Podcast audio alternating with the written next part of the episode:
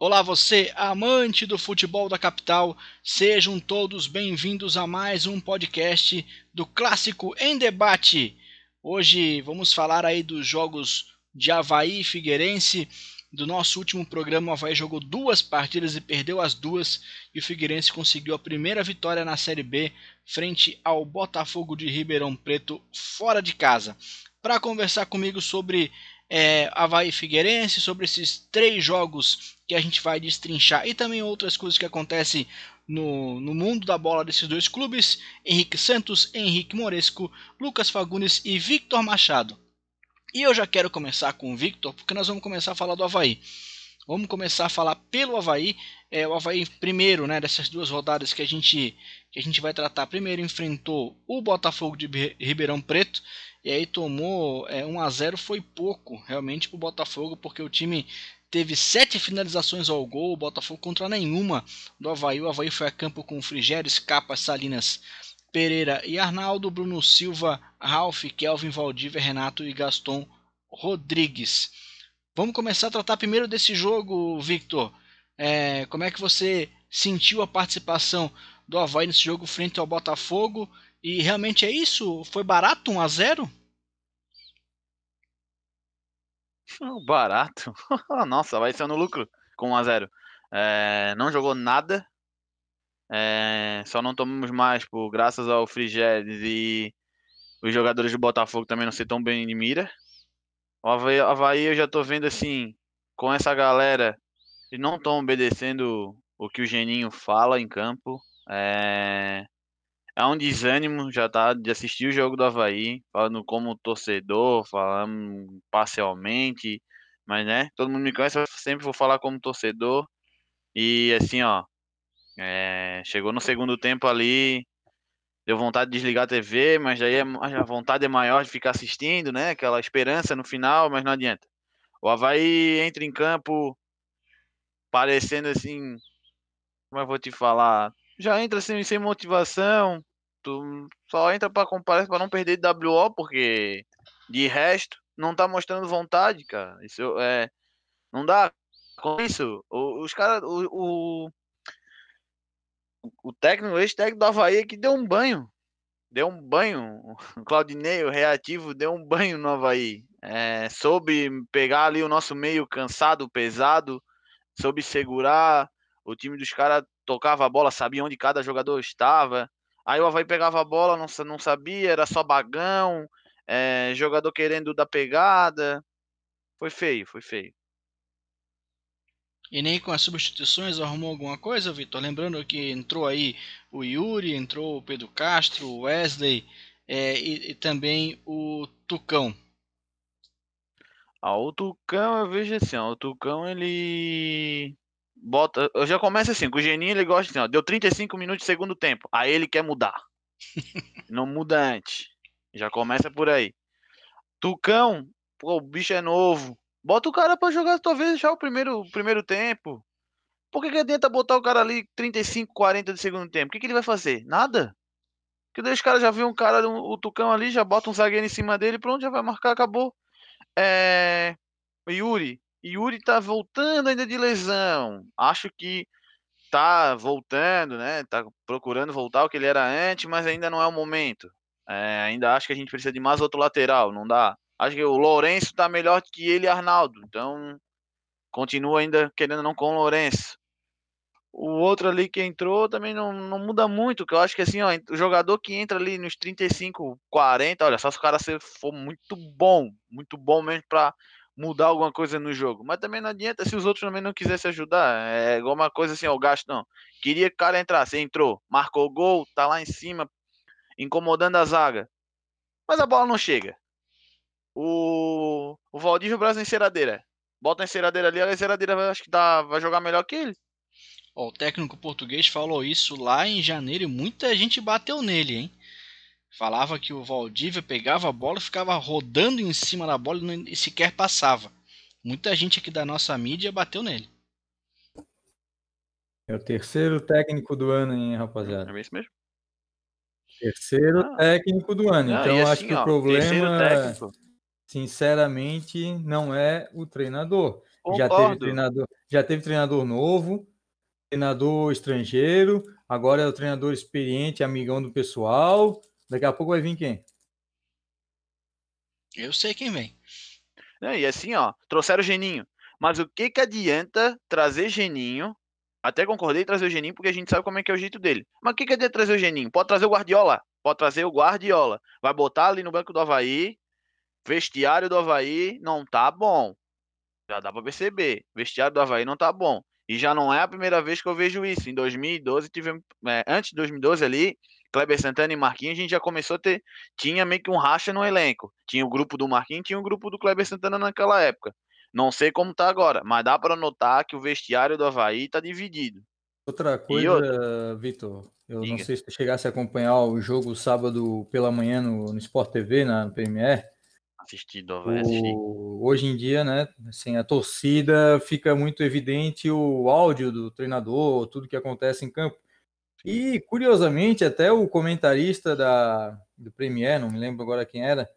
Lembro. Ironizou porque... o próprio Geninho, porque as instruções do Geninho eram: ah, tira a bunda de trás, foi o que ele Sim. falou. Ele ainda falou ah, que parecia é, o torcedor. Vamos, vamos jogar e, sinceramente, nós estamos em 2020, a gente tem visto, a gente viu no ano passado que o Jorge Jesus fez no Flamengo, que o São Paulo hoje está fazendo no Atlético Mineiro, o Cudê agora no Internacional, e eu acho que aquele treinador antigo, aquele treinador que era o vibrante, que fazia e acontecia estilo Filipão, Luxemburgo, na beira do gramado, que só faltava o Cuca, o próprio Argel, só faltava invadir o gramado, eu acho que esse estilo está ultrapassado. E a gente não via, pelo menos nesse jogo de sábado, eu não vi outros jogos, eu vi um pouco do jogo contra o Botafogo de Ribeirão Preto, até achei que o Havaí ia ganhar, porque tanta chance que o Botafogo perdeu, se fosse um placar justo, só que futebol não é justo, era para ser uns 10 a 0 para o Botafogo. Mas a gente via o Geninho só naquela instrução que qualquer um dá. Aquilo ali não é instrução, aquilo ali é um papel de um torcedor, enfim, na beira do gramado, dizendo, ah, vamos tirar a bunda de trás, vamos fazer isso e aquilo. Não viam, não viu, no caso ali, uma instrução técnica, uma movimentação, enfim, vamos mudar um pouco do panorama do, do, do jogo, porque o Havaí já começou mal, Cuiabá em cima, o Cuiabá, não é grandes coisas. O Cuiabá cheio de jogadores rodados que passaram por 300 times, Anderson Conceição, até o cara que o Gênison que jogou no Paraná, tantos jogadores ali que já disputaram umas 200 séries B, e o Geninho ali perdido, sabe? Só naquela instruçãozinha motivação, e eu acho que isso não. Hoje em dia, sinceramente, não é mais o usual não teve uma correção, não teve, ah, vamos, fecha aqui, marca ali, posiciona mais assim, mais assado, vamos mudar a estratégia de jogo. Não, tira a bunda do chão, vamos lá e grito, xingamento. Eu acho que isso, sinceramente, no ano de 2020 é ultrapassado e o jogador que hoje já não é mais o que era antigamente, o Havaí tá cheio de jogador rodado, cheio de jogador experiente, às vezes ele olha para isso e vê assim, ah, pô, Aí esse cara aí fingindo aí que tá trabalhando, tá dando esse miguezão aqui, como aconteceu uma, acho que faz uns 4, 5 anos com o Joel Santana na Série B, enquanto comandava o Vasco, e dando por eleição o jogador fazendo, filmando no celular e rindo. Eu acho isso muito desgastante, tanto para o Havaí quanto para o Geninho. Como tu falasse aí, ah, o, o, o, comentarista do, do Premier ridicularizando o Geninho. Geninho com 70 e poucos anos, já acho que não não merecia, sabe? Não merecia essa situação, mas o Havaí também tá naquele na amizade, sabe? O Figueirense a gente critica, ah, enfim, mas o Havaí tá na amizade. Quem que é o diretor de futebol? É o Marquinho. O Marquinho parou de jogar no ano passado. O outro era o da base, o Diogo Fernandes. Era da base, saiu um cara legal, gente boa, vamos subir. Ah, o auxiliar técnico do clube, quem? O Evandro. Ah, vamos trazer quem para ser para ser o treinador? Ah, o Geninho. Tudo bem que o Geninho tem uma aprovação, a gente vê principalmente os, o, Miguel Livramento, que é o, é o comentarista que mais corneta, mais critica treinador, critica todo mundo, critica presidente, que está criticando até o Marquinho. Mas se tu observares, o Geninho ele não critica. Eu, mas eu acho que o Havaí está perdendo tempo com o Geninho e está perdendo tempo já no terceiro treinador da temporada e, sinceramente, trazer mais um treinador, trocar de novo, eu, eu de longe, assim, como torcedor do Figueirense, eu não acho que seja o caminho e não acho que nem vai ser saudável tanto para o Havaí quanto para o nosso futebol catarinense. O Havaí enfrentou o Cuiabá. Não, e assim, ó, por... Henrique, eu concordo contigo. Ô, Victor, Victor, deixa eu só que... pa passar rapidinho a claro, escalação. Claro, fala aí. É, exceto a, a, entrada do Yuri no, no, lugar do Arnaldo, que foi expulso contra o Botafogo, o time foi o mesmo. Do jogo contra o Botafogo, o Salinas sai no começo aí para entrada do Betão na zaga. Fora isso, o time se manteve igual. Teve mais posse de bola em relação ao jogo contra o Botafogo, é, atacou mais contra, contra é, do que contra a equipe do Botafogo, mais finalizações a, a gol efetivas. O Cuiabá teve mais, teve 6 contra 4 do Havaí e o Gava foi, marcou dois gols, um resultado ainda maior do que a derrota contra o Botafogo, a terceira seguida. Vai, vai, Vitor. Eu concordo, tipo assim, a gente mesmo brinca, né? Ah, Havaí, Figueirense, aquela disputa toda e tal. Mas a gente vê o futebol aqui, a gente espera que pelo menos nosso futebol catarinense cresça, mas a gente vê que ambos os times ficam nessa murrinha de tipo, manda, culpa é do técnico, culpa é do técnico. Não, às vezes não é a culpa do técnico, cara. Olha a Chapecoense. O Henrique até brincava comigo no Twitter. Olha a Chapecoense. Não foi dado nada para Chapecoense no Catarinense. Chapecoense com seu timezinho, com seu técnico, foi devagarinho, devagarinho, chegou na final. Olha, tá aí já brigando na Série B. Enquanto o Havaí, que no papel era o time fodão, ia ganhar tudo, ia ganhar todos. Já é o 15.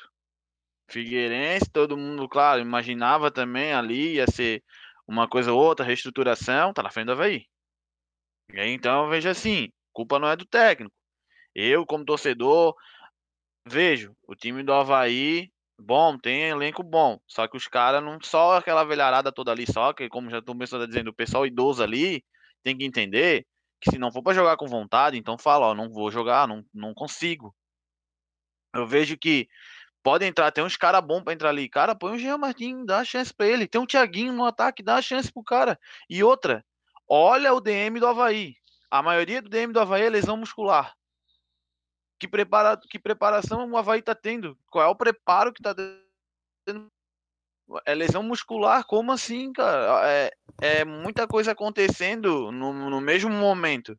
E muita culpa já do técnico. E aí, eu vejo no Twitter aqui que a rapaziada fala, no meu Twitter principalmente, ah, porque tem, o Geninho tem que criar vergonha e não sei o quê. Mas quem diz que às vezes o Geninho não fala? Quem diz que o Geninho diz, ó, um exemplo, ó, tá difícil, ó, o Alan aqui não, não tá sendo aproveitado, vamos ver outra coisa. Não, Geninho. É, o Alan fica. Tu acha que ele não deve ver que, assim, ó, o capa, a gente critica, fala e tal. Mas, pô, é o cara que mais tá correndo, é o cara que mais tá jogando, assim, que eu vejo tá jogando com raça, mas chega lá na frente e não tá cruzando. Mas, tipo, será que ele não vê? É impossível um técnico como o Geninho não ver. Até eu vejo por isso que o Miguel não fala. Porque o Miguel sabe o elenco que tem, sabe como é que é a diretoria. E, pô, Batistote chega e fala: Não, a gente vai montar um time competitivo, não, brigar um time para brigar pelo acesso e pelo título e até agora estão brigando, já vão começar a brigar para não cair. E assim, ó, vamos aproveitar que é início do campeonato ainda, dá tempo para o Havaí virar esse jogo, só que precisa juntar a galera ali, conversar, como eu falei lá, dar um tapa na mesa, até teve gente que disse que não, que tem que dar um chute. Então que seja, vamos virar a mesa. Porque não é impossível ver o Havaí com o elenco que tem, com as finanças mais ou menos em dia, com a diretoria que tem, que, que não é competente, mas o que, que adianta? Aí um torcedor, já aproveitar o embalo, um torcedor chega ali e fala: ah, pô, Marquinhos, não sei o quê. Tem o Marquinhos ídolo e agora tem o Marquinhos diretor. Não pode misturar as coisas. Gosto muito do Marquinhos, mas não estou concordando que certas vezes o torcedor chega ali, ah, Marquinhos, tem que fazer isso aqui, e o Marquinhos vai lá e ofende o torcedor.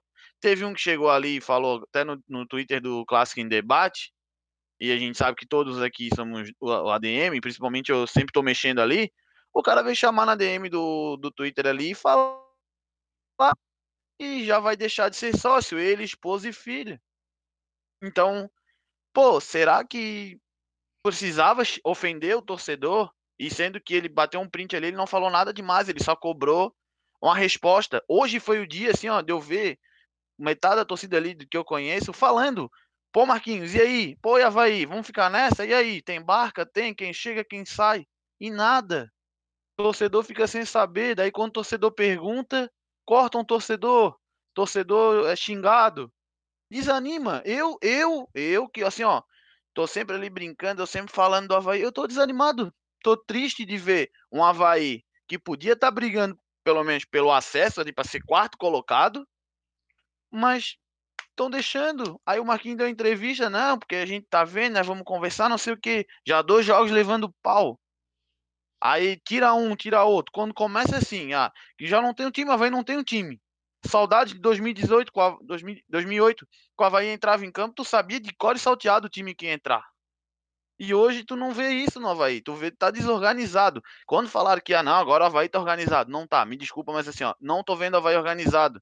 Eu tô vendo o Havaí que joga, um tá jogando a culpa pro outro. O técnico dá entrevista e diz que a culpa é dos jogadores, já começou errado. Eu acho que a culpa, se é um time, então é de todos. Se o time ganha todos, se perde todos. E aí vê um Marquinhos chega da entrevista e diz que não, que é os jogadores. Então, é aí mesmo que o jogador não vai ter vontade. Toda hora tu chegar aqui na, como chegar aqui no clássico debate e dizer, não, deu um problema aqui. Não, a culpa é do Alan. Toda hora a culpa é do Alan. Então, o Alan vai ter vontade de vir aqui fazer o programa? Não vai. Tu acha que os caras vão ter vontade de ir lá para ressacada? Não vai. Aí começa Jogador indo pra balada, concordo, tem que se divertir, tem, tem que sair, tem. Só que tem que cuidar. Se tu tá saindo e não tá rendendo no jogo, então tem que cuidar. Pô, eu tô fazendo algo que não tá sendo, não tá sendo bom pro meu serviço. Os caras têm que se cuidar também. Então, assim, ó, eu tô até falando demais, mas assim, ó, eu, eu fico chateado, cara. Eu amo o Havaí. Só que eu vejo que tá uma bagunça. Não, não se vê uma melhora. Não se vê os caras sujando o uniforme. Daí assim a gente fala, fala, fala do capa. Mas é o cara que tá sujando a bunda, tá dando carrinho, tá indo até o fundo, tá marcando, tá fazendo tudo. Pedro Castro, por mais que seja o toque pro lado, como a gente brinca, joga com vontade. Frigere, baita contestado aí falando um monte aqui, é, o Frigere é ruim, Frigere é isso. Cara, ele salvou a gente contra o Botafogo de tomar um vareio. Tomamos 1 a 0 mas assim, o resto ele salvou, vai. Até contra o Paraná ele ajudou. Só tomamos aquele gol largo lá dos caras ainda. Então acho que é assim, ó, ou o Havaí se cuida ou vai brigar para não cair. Ô, Vitor, só a gente está mono, monopolizando o debate, o resto do pessoal ainda, coitado, não falou, mas. Desculpa. Se, não, não, pode falar. Seguinte, o, antigamente, acho que né, o que já está na quarta passagem no, do Havaí, terceira, quarta passagem. Quarta já. E na, acho que na última já, ele já. Ele é o treinador mais velho entre Série B e Série A e a gente sabe que fisicamente ele não é muito privilegiado também. Diz que quem dá o treino não é ele. Eu queria saber de ti, não sei se tens a informação, o auxiliar técnico dele, acho que da outra vez ele até faleceu, se eu não me engano. Quem é que dá o treino no Havaí? É o Geninho, é o auxiliar, é o Evandro? É o Evandro. Que... Na hum... maioria das vezes é o Evandro. Sabe, ô Vitor, a gente está falando de raça, a gente está falando de dedo na cara, de isso, de jogador experiente, de balada, disso, daquilo. E volto, o pessoal vai, vai cornetar, com certeza. Quando o pessoal nos ouvir, vai nos cornetar. Normal. No ano, ano passado, cara, a gente teve uma visão diferente e, e a gente não sabia disso no Brasil. O que é o papel de um treinador? Ah, o treinador, ele com, com, com Jorge Jesus no Flamengo, agora o Sampaoli, etc. Estou falando dos estrangeiros, já falei do Cudeiro Internacional, que hoje é o líder do Campeonato Brasileiro também falava assim: ah, ó, o movimento está aqui, o teu posicionamento está errado, vamos fazer a engrenagem. O próprio Felipe Luiz deu uma entrevista outro dia, faz um tempo já, até para CBN, para Globo, enfim, mostrando que o Flamengo se mexia, se movia em linhas. Então tu ias tocar, tu sabia onde já estava posicionado o jogador. Acho que foi até um lateral, Everton Silva, até que passou pelo pelo, pelo Flamengo, não sei se ele chegou a jogar no Havaí, enfim quando jogou contra o Flamengo no começo do ano, falou que era uma coisa alucinante, porque eles sabiam onde cada um estava, onde era uma, uma engrenagem perfeita, sabe? E a gente está vendo essa questão e a gente está voltando a bater nessa tecla de que o, o Havaí está faltando raça, que está faltando aquilo e, e não está. E, e, sinceramente, eu não acredito, sinceramente, eu, como eu falei aqui, eu acho que um jogador como o como o Betão, como o Bruno Silva, Raça para eles não é problema, porque eles são jogadores experientes, sempre mostraram raça onde estiveram. Só que está faltando aquela coordenação, sabe?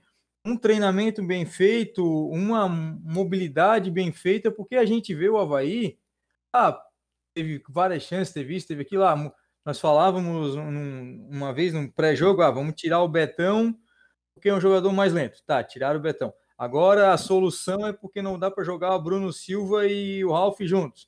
Como a gente já ouviu há alguns anos que não dava para jogar Marquinhos e Kleber Santana juntos. Como a gente já ouviu várias vezes também que não dava para jogar Everton Santos, Arrascaeta juntos. Não dava para jogar Bruno Henrique e Gabigol juntos. Ah, e, vários outros exemplos. E o treinador modificou, fez e aconteceu, e a gente não vê nada de diferente, nada de inteligente, nada de interessante no Havaí, algo que seja feito pelo treinador. Eu volto àquele discurso do começo do programa. O treinador está lá para passar a mão na cabeça do jogador, para dizer: ah, vocês ganharam aqui, vocês são meu protegido, vocês são meu filho, a família escolar, enfim, como já foi feito. Ah, vamos tirar a bunda do chão. Ou ele está lá para detectar, para treinar, para fazer o que um treinador precisa fazer, sabe? Porque a gente está o Havaí está no terceiro treinador. O Figueirense tem o treinador Márcio Coelho, pô, totalmente contestado. Ele ganhou um jogo agora contra o Botafogo de Ribeirão Preto. Se não fosse o goleiro, depois o Henrique Moisés vai falar mais, e o Lucas também. Se não fosse o goleiro, poderia ter perdido. Só que a gente não está vendo o dedo do treinador, uma postura. Ah, não tem tempo para trabalhar, não tem tempo para treinar. O Havaí teve uma semana agora. É pouco, é pouco. Mas dava para ter uma melhora. Eu acredito que a nossa avaliação de ficar só tá faltando raça, o vestiário tá contaminado, aí o Marquinhos vem, ah, vou dar tapa na cara, aí sai notícia na coluna do Cacau Menezes que o Bruno Silva brigou na balada. Nem era para ter ido na balada, porque nós estamos não não se sabe ainda, mas ainda estamos na pandemia. Pandemia, né? É, e as coisas não estão fluindo, mas eu acho que essa, essa análise de que está faltando dedo na cara, que está faltando cobrança, que está faltando a torcida na arquibancada, eu acho que é muito pouco, porque pelo que um treinador poderia fazer, ah, o Geninho tem 72 anos, tem, tem 72 anos, mas o Jorge Jesus tinha 65 ano passado no Flamengo Não, e fez uma revolução no, no campeão brasileiro. Tanto é assim, que tá, Henrique, veio, é? um, é, veio um, um outro estrangeiro e não tá, tá conseguindo fazer, e cara. assim, Henrique, ó, o Jorge Jesus, quando tinha que bancar, ele bancava e deu. Olha o Diego, é, quantas é. vezes jogou no banco? Quantas aí, vezes cara. nem entrou? E assim, e ó, a gente vê que aqui no Havaí, eu vejo no Havaí, já não é de agora, é muita gente mandando às vezes no técnico. Às vezes eu, eu, vejo também que o Geninho, o Havaí não tem nada, o Havaí não tem tipo uma jogada. E quando sai a jogada, por uma luz divina, sai o gol do Havaí, ou sai uma chance do Havaí fazer o gol. E aí que eu vejo assim, realmente não tem. Não tem aquele tipo assim, ó, não, ó, essa jogada aqui é dedo do Geninho. Do cara um, dois, um, dois e chegar no gol. Não tem isso realmente não tem. E aí tu vai ver um treino do Havaí, tá o Evandro conversando com não sei quem lá. O Geninho na roda ali conversando com não sei quem. Eu já vi um, um treinamento do Havaí com o Geninho, que o Geninho tava conversando com a diretoria, enquanto quem tava passando o treino era o Evandro.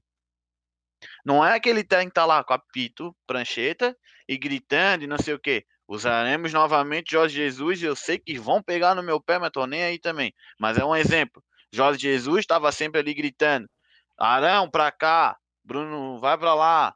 Gabigol, não é aí, tá errado, é aqui. Então arrumava a posição. Os caras, hora de jogar, sabiam onde cada um ia estar. Tá. E no Havaí não tem isso. No Havaí, um pega a bola e bagão pra frente. O Bruno, o Bruno Silva, do jogo que eu vi, esse último jogo do Havaí, contra o Cuiabá, ele só bateu. Ele só, ele só não foi expulso porque o, o árbitro não quis. Porque senão ele podia tomar tomado fácil dois amarelos. É assim, ó. É, mais uma vez, o Havaí tem que se ajeitar, os caras têm que chegar ali e concorda assim, ó, não jogar. É, dá op opção pros novos ali, cara. Trouxeram o Jean Martin pra quê então? Pra dizer que trouxeram. Vão querer vender o cara, mas também não tá nem jogando. Como é que vão saber que o cara joga bola? É, em é. relação a isso, só, só uma, uma, uma colherzinha aí nesse, nesse assunto. É, em relação aí que o, que o Henrique colocou, eu acho que também que o treinador hoje, é, ele, ele pode ter auxiliares, enfim, que, que o ajudem e complementem o trabalho. É, mas não é o caso que pareceu do Geninho, né? Segundo os relatos aqui que, que o Evando, né, que, que dá os treinamentos. Mas mesmo Jesus lá tem o tem o de Deus, né, que até pensaram em, em efetivar, ele não quis ser o seu treinador. É, e por último, e também o São Paulo ele tem lá um, um gêmeo também que, que, que também é um auxiliar dele bem importante, que complementa o trabalho não é o que aparenta ser no Havaí. Eu acho que, aparentemente, pelo que eu vejo dos jogos, eu acabei não vendo contra o Cuiabá, vi contra o Botafogo, que foi bem assustador o primeiro tempo. eu acho que um, um pouco também de questão é, de características desses jogadores, talvez até um momento físico, como a gente não está no dia, a gente não pode cravar que é isso, é, e pra, mas para os resultados virem, para essa confiança começar a voltar, a minha opinião, é, passa por barrar alguns jogadores, até por questão de característica mesmo, para fazer um time mais intenso. Concordo. O Havaí ele tem que começar a mudar. É, não digo que Ralph não pode jogar, que o Bruno não possa jogar, mas tem que dar uma mesclada ali. Eu vejo que, até falei no meu Twitter, e muita gente concordou de jogar um Ralph e um Jean Martin, é, dar uma chance pro Thiaguinho ali no ataque. Se o, o Yuri não tiver bem, bota lá o Lourenço, que tá acostumado a jogar na lateral. Dá uma mesclada no time, mas jogar. E assim, ó, falam que o Valdívia precisa da, de, uma, de marcação forte para ele fazer jogada. Então, faz o que ele já disse, faz o que muita gente vem dizendo. Não custa, parece cinco geninhos às vezes não quer ouvir, parece que a diretoria do Havaí não quer ouvir a, a, a torcida, não quer ouvir alguém falar, entendeu? Parece que não, só a gente que sabe. E para mim tá errado. Acho que se é para pensar no Havaí, então tem que todo mundo estar junto. Ô, Victor, e só sobre esse ponto do da posicionamento figueirense, do Havaí, perdão, que vocês estavam comentando aí, eu acho que assim, o Havaí poderia também jogar de uma forma um pouco diferente. A gente tem um meio-campo, digamos assim, que mais técnico, entre aspas, em relação entre o Figueirense, em relação a outras equipes de Santa Catarina aí. Tem Ralf, tu tem Pedro Castro, tem Bruno Silva, Valdívia. Então, eu acredito que poderia ser um meio-campo que tocasse mais a bola, que tentasse trabalhar mais aquele 1-2, aquela jogada, jogada com a posse de bola, fazer outra equipe esperar, jogar mais recuada. Não dá para ficar no bicão com jogadores com esse tipo de perfil, sabe? Não é um time veloz para jogar no contra-ataque, ele não vai funcionar dessa forma, pelo menos é como eu enxergo. E acontece não, aquilo que vocês comentaram, assim, é o capa correndo que desesperado, é outros jogadores ali sem qualidade acabam mostrando mais raça, porque é o que aparece na, no estilo de jogo que está sendo colocado, que está tentando ser imposto. Eu acho que se o Havaí jogasse de uma forma mais condizente com os jogadores que buscou, talvez conseguisse ter resultados melhores também. Sim, tem uma frase que a minha minha chefe fala que só erra quem trabalha. E o Capa mostra isso. Ele erra porque o que mais está fazendo alguma coisa, o que mais está tentando. Tu não vê um Sim. um um Valdívia errar um lançamento porque tava o lançamento tava chegando lá no atacante. Tu não vê um Bruno errando um passe de profundidade. Tu vê erros bobos, tu vê erros de tipo assim, ó, pegou a bola e perdeu a marca por causa da marcação. É, é isso que a gente fica mais chateado. Tu não vê essa vontade que eu digo, que o Henrique até fala, é essa vontade que eu digo assim, ó, do Ralf pegar a bola e dar um pega no cara ali, como ele fazia no tempo de Corinthians, de chegar e, e jogar com um pouquinho mais de vontade. É, é, isso que a gente espera. Talvez também, até eu postei no meu Twitter, também no, no final do jogo, que a gente ficou tão feliz em ver esses jogadores só que, a gente, só que a gente ficou só com a lembrança de, tipo assim, jogaram lá naqueles times. Não esperávamos é. como é que ia ser jo jogando aqui. É, Vitor. Também tem um ponto, até complementando o que o Henrique colocou.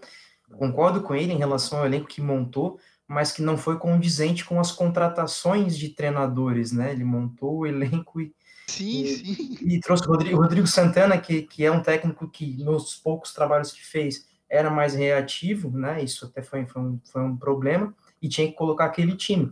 E agora, com esse cenário de perdendo jogos sequenciais, esse trabalho de um meio-campo mais técnico, que proponha mais o jogo, ele demanda mais tempo também. Então, acho que nesse momento eu acredito que tem que barrar alguns jogadores, né? Enfim, fazer um time para jogar mais compacto e saindo rápido. Tem também jogadores para fazer isso. É, tanto que até o, o comentarista da Sport TV, ele falou que o problema do Havaí estava no meio. Que do, do Havaí tem os caras do ataque bom, tem ali uma ala ou outra ali, dá para levar com a ala que tem, mas chega da zaga, chega no meio, não tem ligação. O Havaí é assim, o Havaí não tem ligação com o ataque e não tem proteção para a zaga. E aí complica, porque o Cuiabá, o próprio repórter falou, ó, o Cuiabá tá ganhando todas no meio. E foi lá e marcou duas. A próxima Botafogo partida, a mesma coisa. A próxima partida do Havaí é no dia 28 de agosto, 7h15 contra o Oeste. Se não acontecer nada de coronavírus, né? Porque essa época a gente nem, nunca sabe se vai ter o próximo jogo ou não. Vamos agora passar para falar do Figueirense. O Figueirense que tinha um jogo marcado contra o Sampaio Correia, mas foi adiado devido a, a, várias infecções no time maranhense. Chegou a viajar, gastou tempo né, de, do trajeto, um trajeto difícil a, até o Maranhão. Depois teve que voltar até São Paulo para enfrentar o Botafogo. Mas parece que isso não atrapalhou tanto assim o time da capital, porque saiu aí com a primeira vitória na competição. O time foi a campo com Sidão, Lucas Alemão, Pereira e Victor Oliveira na ala, na lateral, e depois meio campo com Giovanni, Eliezer, Keké, Marquinho, Diego Gonçalves e Everton Santos lá na frente. Então, time que ainda teve no segundo tempo o Sanches, o Paulo Ricardo, o Everton, o Pedro Lucas e o Gabriel Lima entrando no segundo tempo. E eu quero escutar primeiramente aí o Henrique Moresco como ele viu essa vitória é, boa do Figueirense, a primeira nessa Série B. É, pareceu que essa parada que o Figueirense teve aí por causa da questão do Sampaio Correr foi positiva, né? Porque o time conseguiu talvez treinar um pouco, ajeitar algumas alterações e alterações importantes, alterações que a gente vinha pedindo nos últimos programas, até que eu participei, comentei que o meio-campo volantes do Figueirense não vinham jogando bem, que o Elias poderia ter mais espaço, e aí o Elias jogando titular, Giovani jogando jogando muito bem, sendo o principal líder do time em questão de cortes, de, de de roubadas de bola, enfim, é um dos jogadores que tem, que, ah, na minha opinião, foi o jogador que mais se destacou, surpreendeu assim até positivamente. E a colocação ali do Everton Santos como uma opção no ataque pode até surpreender um pouco quando tu olhar a escalação. Pô, é Everton Santos de camisa 9, né? O Santos era jogador de lado, jogador que vinha por trás, assim, finalizando fora da área. Um cara jogando ali de centroavante, mas funcionou em alguns momentos, ele conseguiu chamar a bola, conseguiu ser um jogador um pouco mais móvel e versátil que os outros centroavantes do Figueirense, pode ser uma alternativa até interessante para o jogo contra o Fluminense, em que o time vai precisar talvez ser um pouco mais reativo e aproveitar uma tabela dele com o Diogo Gonçalves também. E outro ponto que eu destaco rapidamente, antes de encerrar aqui o primeiro comentário, o Sidão fez uma ótima partida também. Sidão que vem fazendo muitas defesas, às vezes importantes para o Figueirense, era um jogador que no início do ano tinha sido bastante criticado, até antes da pandemia, e o último jogo aí fez quatro defesas, algumas delas difíceis e que garantiram de fato essa vitória pro Figueirense, né? Até se tu olhar 1x0, tu deve pensar, pô, o Figueirense fez de... um jogo defensivo muito bom e não fez. O Figueirense criou algumas oportunidades muito boas no contra-ataque e teve ali um grande goleiro que conseguiu fazer a diferença quando foi preciso também.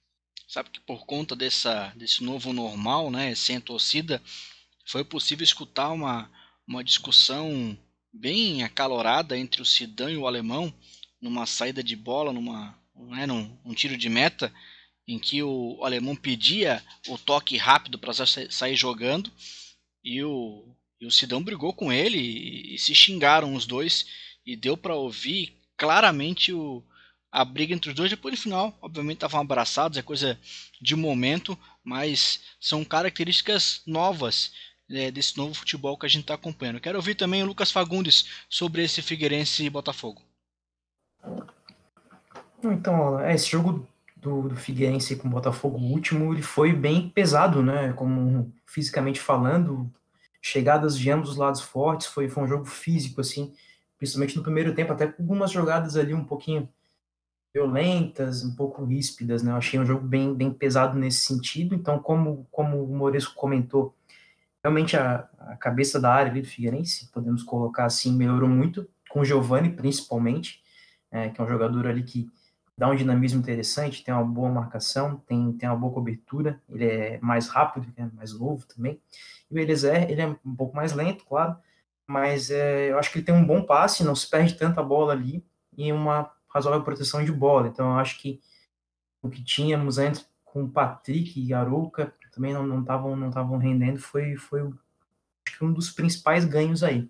É, em relação àqueles dois jogos que nos assustaram, o Figueirense tem, tem, mostrado uma evolução defensiva, apesar de, como o Maurício comentou, o, o Sidão aí ter feito as defesas, que realmente, principalmente aquelas duas lá do escanteio, é, o Botafogo teve algumas oportunidades, até botou bola na trave no primeiro tempo, mas perto daquele cenário que, de desarrumação que se tinha naquelas duas primeiras partidas ali, é, contra o Juventus e contra o Operário, é, já mostrou uma, uma inversão um pouco de tendência aí nessa organização defensiva.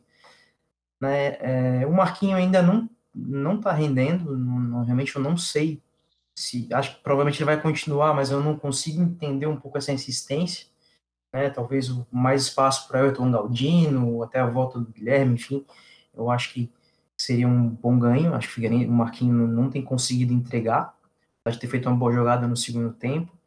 É, e a, o ataque ele, ele, ele, é muito intenso, né? Para a proposta de jogo que o Figueirense trouxe, é, foi interessante a da movimentação, da, da velocidade nesse contra-ataque, é onde surgiram tanto o gol quanto outras duas, três jogadas ali é, que o Figueirense conseguiu encaixar, no, principalmente no segundo tempo. É, apesar desse bom jogo, eu reconheço da Everton Santos, reconheço como uma alternativa, mas eu não vejo ele como um titular do Figueirense, talvez como, como uma, uma circunstância de jogo isso possa, possa ser usada diante da debilidade do elenco, né, da, da dificuldade de se ter um camisa 9. O Pedro Lucas também, quando tem entrado, não tem, não tem ajudado muito, é, mas eu acho que isso, tanto a lateral esquerda, que, que teve uma, uma improvisação com o Vitor Oliveira, porque o Brunetti teve um problema, é, mas acho que o Sanches virou, virou carta fora do baralho, quanto a camisa 9 também demandam aí é, reforços para o Figueirense é, encorpar mais esse bolo para que a gente consiga ter o que eu vejo como objetivo na temporada, que é ficar tranquilo, sem sustos no final do campeonato em relação a descenso. Eu acrescentaria mais um, falar.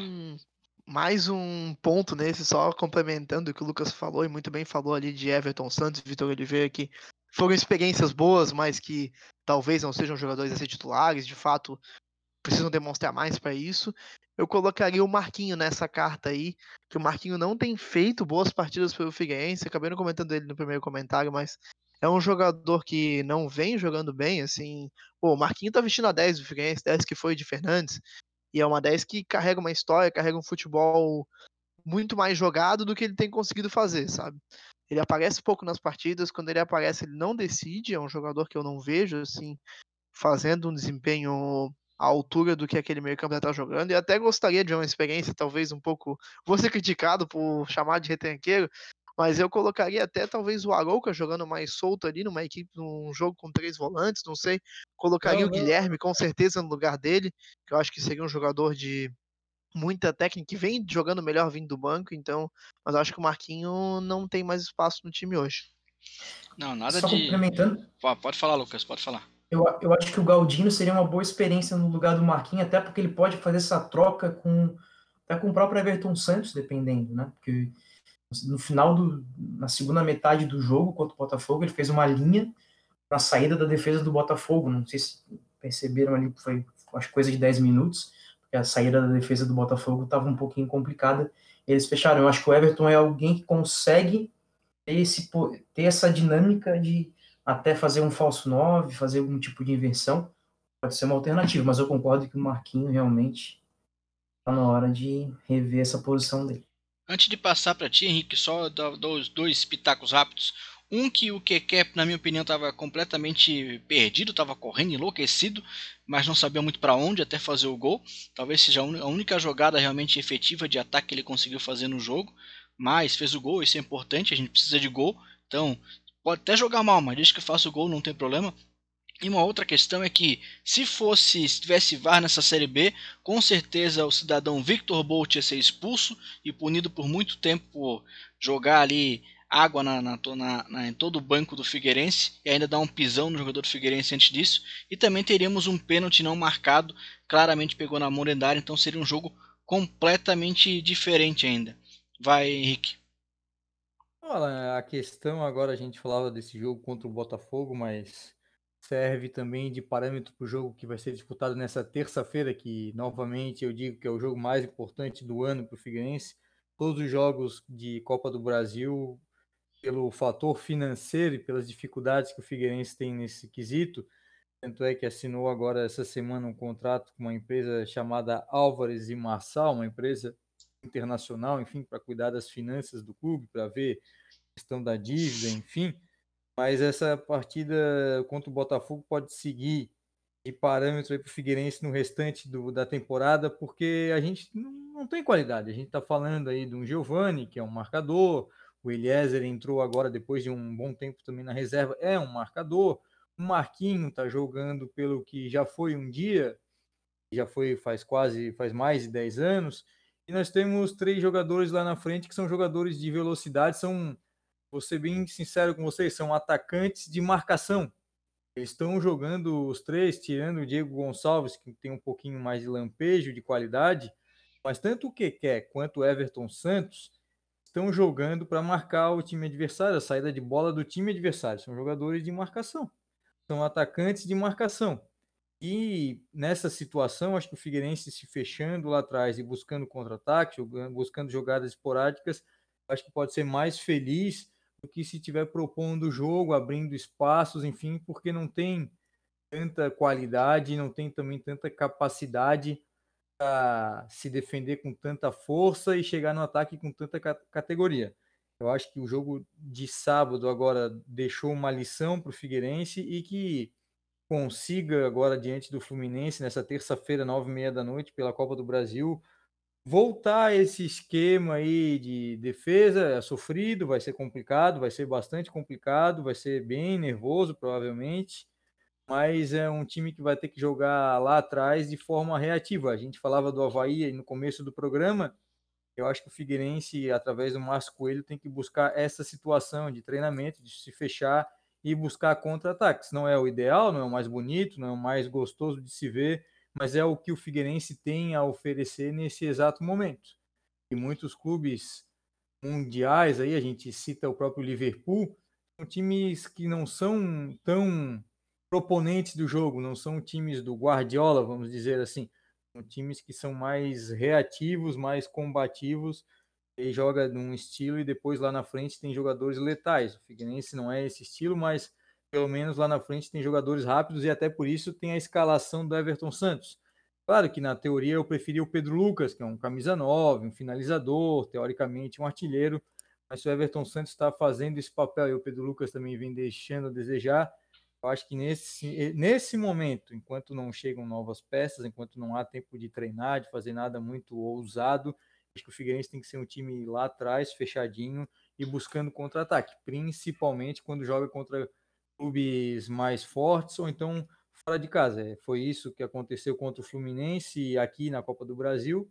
Foi a melhor atuação do Figueirense nesse ano de 2020 e agora diante do Botafogo de Ribeirão Preto que surpreendentemente venceu e foi muito bem superando as expectativas e dando um pouquinho de alento ao torcedor alvinegro. Vamos ver se esse alento continua amanhã, amanhã no caso não, hoje, quem está ouvindo o programa nessa terça-feira, continua diante do Fluminense, como eu disse e repito, é o principal jogo do Figueirense em 2020. Se passar de fase na Copa do Brasil, são quase 2 milhões de reais, e 2 milhões de reais dá para resolver uma boa parte dos problemas financeiros do Figueirense, até porque o presidente Norton Bonpré disse em entrevista agora já a CBN, o grupo Veg Sports, que tem pendências ainda a acertar com o grupo de jogadores. Depois eu queria até falar um pouquinho mais sobre essa participação do Norton.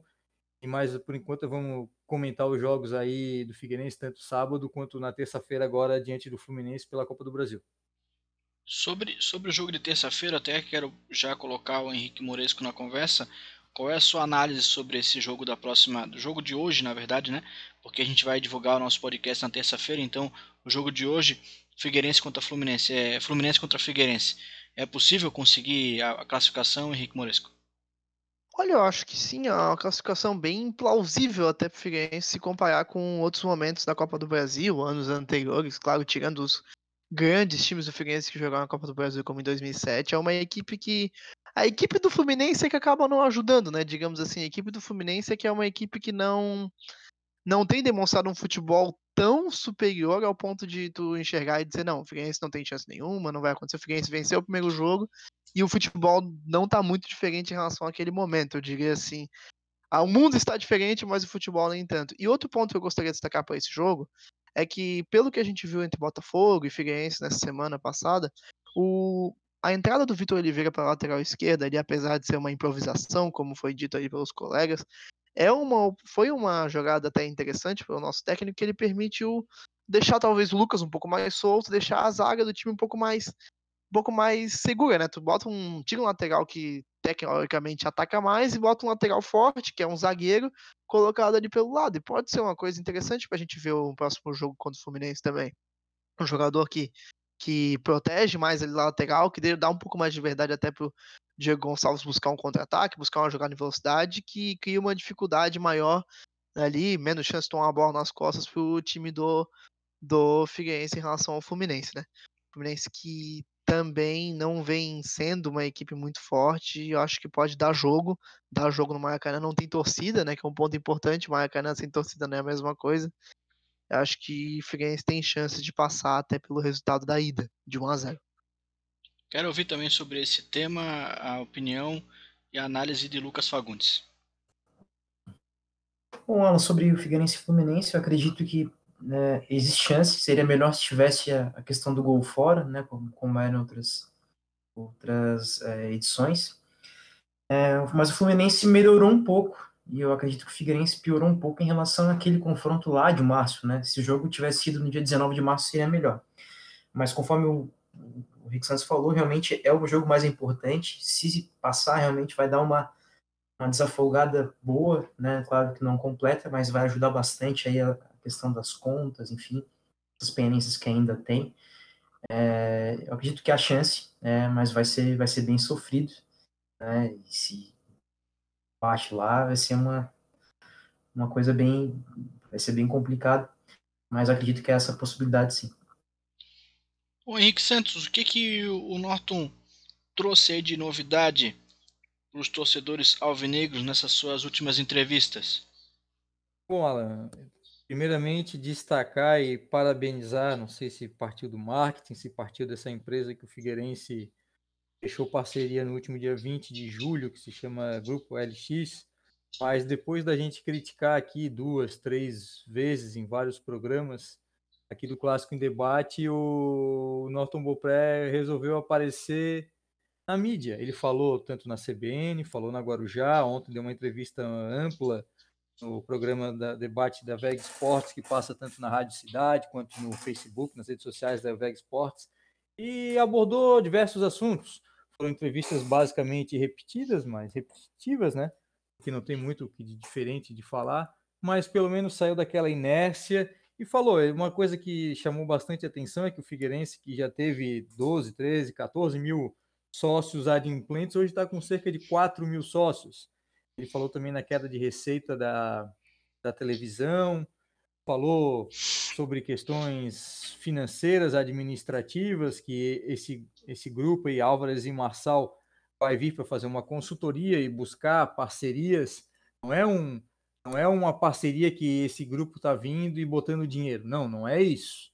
Ah, vai vir, vai botar jogadores, vai contratar. Também não é isso. É bom o torcedor ficar atento ao que essa empresa pretende fazer e aí também eles vêm buscar um, um reequilíbrio financeiro, porque nos próximos dias, segundo o narrador Paulo Branco, deve ser anunciada aí a dívida do Figueirense em torno de 150 milhões. Para a gente ter ideia, até dois anos atrás, antes da, da, chegada do Elefante, a dívida do Figueirense era em torno de 80, 90 milhões. Cresceu muito, muito, muito. Mas destacar também que o Norton Bopré falou sobre a questão de reestruturar o clube, reestruturar o dia a dia do clube, até porque os jogadores estão com pagamentos atrasados. Ele disse que os funcionários estão em dia, mas a gente sabe que tem muita gente aí no ato trabalhista, muito ex-funcionário que foi demitido, enfim, e não recebeu nada do clube, vai receber via judicial. Isso mais cedo ou mais tarde vai acontecer. E uma coisa que o Norton Bopré falou, que me chamou muita atenção e o que a gente já vem discutindo aí, acho que desde antes de começar a Série B, eu já venho falando isso no programa aqui que a gente grava toda semana. O Figueirense em 2020, agora 2020, começo de 2021, o objetivo do Figueirense não é subir para a Série A. O torcedor não se engane, ah, mas não, não é subir para a Série A. O objetivo do Figueirense, querendo ou não, em campo, é se manter seguramente na Série B, sem nenhum susto e reformular a casa administrativamente pode buscar um outro jogador de acordo com alguma parceria, como veio o Giovani do Atlético Paranaense, e tem agradado todo mundo, já entrou como titular, estreou muito bem, tem mantido boas atuações. A gente até vendo comentários nas redes sociais não entende como o Giovani não é titular e não jogava lá no Atlético Paranaense, porque ele tem feito partidas exemplares pelo Figueirense. Mas a gente vem destacando aí essa questão do Norton Bopré, pelo menos voltou a falar com a imprensa, voltou a dar as caras ao torcedor. E vamos ver o que, que o Figueirense pode fazer aí administrativamente até começo, meados aí de 2021, quando estiver jogando essa, essa Série B, para botar a casa em ordem aí depois disso tudo, buscar um acesso no ano do centenário, que é o ano que vem, aí para quem sabe em 2022 tá na Série A do Campeonato Brasileiro de novo, que aí é uma outra realidade, uma outra situação, mas pelo menos parabenizar o Norton Bopré, a diretoria, o marketing do Figueirense. Depois eu vou criticar, tá? Mas agora por enquanto eu estou elogiando destacar esse reaparecimento, esse ressurgimento aí da diretoria do Figueirense para vir a público nas rádios, nas, na televisão, enfim, para falar diretamente ao seu torcedor, porque o torcedor estava ficando órfão, os resultados não estavam aparecendo em campo e não tinha ninguém para dar declaração para falar ao seu torcedor sobre o que estava acontecendo. Ô Victor Machado, deixa eu te fazer uma pergunta. Qual que é a tua real expectativa agora pro Havaí na Série B depois desse começo turbulento? Eu fiz, eu fiz essa pergunta para ti há uns 5, 6 programas atrás, quando o campeonato talvez não tinha começado ainda. E tu me comentou na época que não, nós vamos subir. É para brigar pelo título esse time. Como Bem é que tá o teu pensamento agora? Agora, vendo o time jogar, é, se continuar como tá, não houver nenhuma mudança na diretoria ali, a diretoria não conversar, os jogadores não mudarem essa filosofia de caminhar em campo, é, é, acho que a gente briga para ficar na Série B. Com o elenco, com tudo que está acontecendo. É, confiar, acreditar, confiar já não confio mais. Isso acho que esse jeito que tá, essa bagunça que eu vejo no Havaí, assim, entre joga de um jeito, muda aqui, muda lá, a diretoria não fala nada, e quando fala, fala de um tom ríspido com a torcida. É, como tá, eu acredito que vai brigar para ficar na Série B. Como tá mas acredito que ainda há tempo de mudar, espero que mude, acredito que vá mudar, porque é impossível alguém lá não. Vamos lá, galera, bater, né? Bater, dar um tapinha ali nas costas, vamos, rapaziada. E então, dá pra subir? Dá, mas se houver mudança. Se não houver mudança, ser bem claro aqui que o Havaí vai brigar para permanecer na Série B. A mudança passa por, por, essa, por essa questão de tirar os jogadores um pouco mais velhos, mais rodados, aqueles medalhões e botar uma gurizada para correr realmente pelo clube? Sim, com certeza. É, eu já começo, volto a falar como eu estava pedindo o Gastão, e quando botaram o Gastão foi lá e marcou gol, tá jogando bem, não acho ele ruim. Eu acho que assim, ó, Jean Martin tem que entrar. Acho que Lourenço jogava, tava jogando muito mais que todos os outros alas na lateral, então por que não insistir com ele, já que não tem o melhor? Já então, intercala ele com o Yuri, que tá vindo, voltando bem. É, a zaga ali eu acredito que dá pro Betão jogar, mas é Betão e algum no, alguém, um cara novo ali, os caras mais velhos na zaga. Dá para mesclar esse time e dá para buscar o acesso. Por que não o título? Ainda dá tempo, dá. Só que, como eu, todo mundo está falando aqui, tem que mudar, tem que mesclar o time. Não adianta insistir que uma zaga lenta, querendo ou não, é lenta, é lenta, pode ter experiência que for, mas é lenta. Ah, o meio de campo do Havaí não só gira, gira, gira, a enceradeira. Oh, tá bem ilustrado o nosso meio de campo ali. Pelo menos tá ilustradinho. É, vamos uhum. finalizar o nosso programa. Vou passar a palavra para cada um para dar o seu último parecer aí, até pro, pro, pro Henrique também que dar mais uma falada ali sobre o marketing agora. É, chegou o momento. É, agradecendo demais a presença de Lucas Fagundes. Até a próxima. Bom, pessoal, é, agradeço aí a participação dos colegas, quem está nos acompanhando também podcast. E aí projetar um, uma, um bom jogo amanhã com o Figueirense. Esperamos aí que a equipe consiga é, pelo menos fechar a casinha lá, segurar as coisas e, e, trazer essa classificação que vai ser muito mais importante financeiramente né, do que propriamente no, na questão esportiva, além de dar aí um pouco mais de moral e confiança aí para a nossa pra comissão técnica na sequência do trabalho. Então é isso aí, pessoal. Um abraço, boa noite. Uma boa noite também para Henrique Moresco. Até a próxima. Uma boa noite e uma boa noite aos amigos da mesa também. que amanhã a gente, como falou muito bem o Lucas, a gente tem aí um bom jogo do Figueirense, uma classificação, que o time consiga jogar fechado.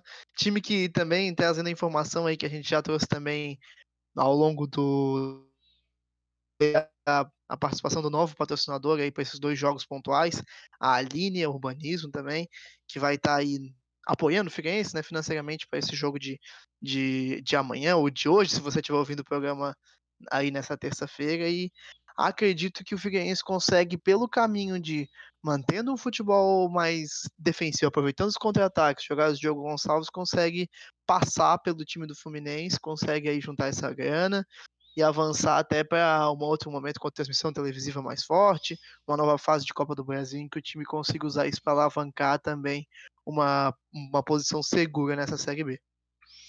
Uma boa noite também para Henrique Santos. Boa noite, Alan. Boa noite aos ouvintes do Clássico em Debate. E nessa terça-feira, acabei de twittar agora, o Figueirense faz a sua principal partida em 2020.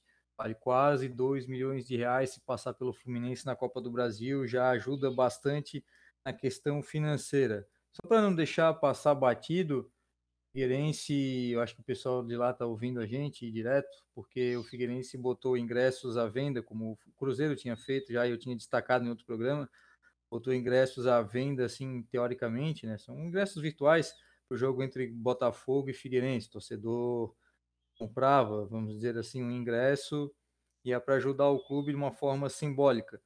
Só que o Figueirense está fazendo essas ações de marketing, eu vou parabenizar novamente, destacar, enfim, fazendo algumas ações de marketing interessantes. Tem um boneco tal, que está todo mundo fazendo, até porque não é do clube, é da empresa que está fazendo a parceria com os times, enfim. E botou agora também o ingresso à venda. Mas o, o grupo que chegou agora no Figueirense, que é o grupo LX, eu não sei se tem alguma participação de quem já estava lá na comunicação do clube, mas o, esse pessoal tem que entender e até é importante consultar as pessoas que já estão, já estiveram fazem parte do clube, quem são os consumidores das coisas do Figueirense. Não adianta fazer uma, uma atividade, uma ação de marketing legal e divulgar apenas nas redes sociais oficiais do clube. Nós temos hoje quatro, cinco rádios da Grande Florianópolis que cobrem o dia a dia, fazem os jogos de Figueirense e Havaí.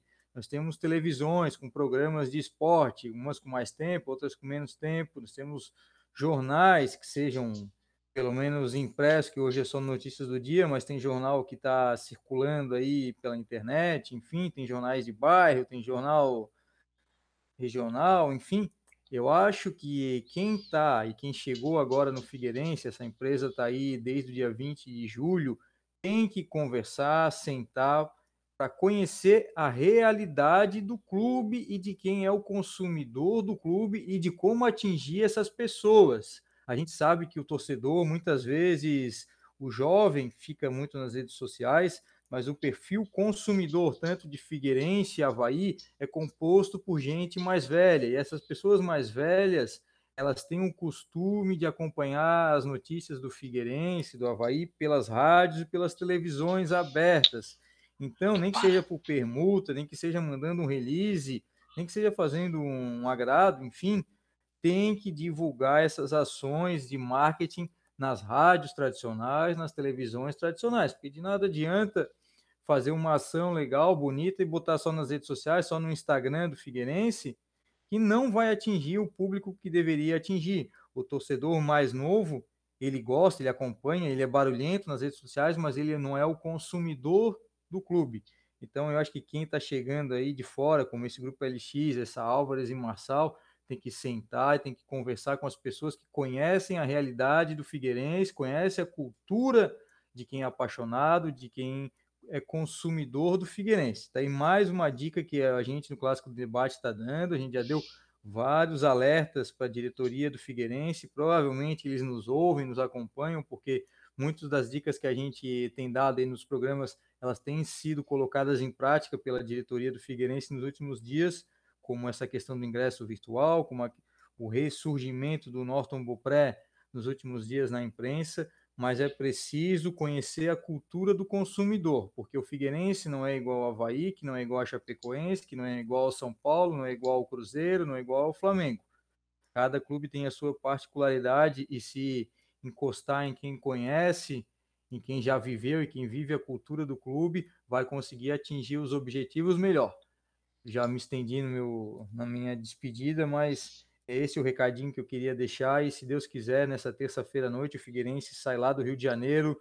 0 a 0 é uma goleada histórica para o Figueirense, porque essa goleada vai valer 2 milhões de reais. E como eu disse, o negócio está complicado lá financeiramente para o Figueirense. Uma ajuda dessa de 2 milhões dá para pagar duas folhas salariais de jogadores e funcionários do clube que estão aí batalhando, estão fazendo a sua parte, pelo menos a honrar o nome e a camisa do Figueirense. Um grande abraço e na próxima semana a gente volta para falar tanto do jogo da Copa do Brasil nessa terça-feira, quanto da próxima rodada da Série B, que já vai ter jogos do Havaí na sexta e do Figueirense no sábado. Então, domingo a gente já volta para repercutir esses jogos todos. Um grande abraço e até a próxima semana. Valeu, valeu, Henrique. Agradecemos demais a audiência do Departamento de Marketing do Figueirense. É, Victor Machado, uma boa noite para você, seu comentário final. Ah, boa noite, boa noite a todos que nos ouvem, né? Nos seguem nas redes sociais, boa noite a todos aqui da mesa.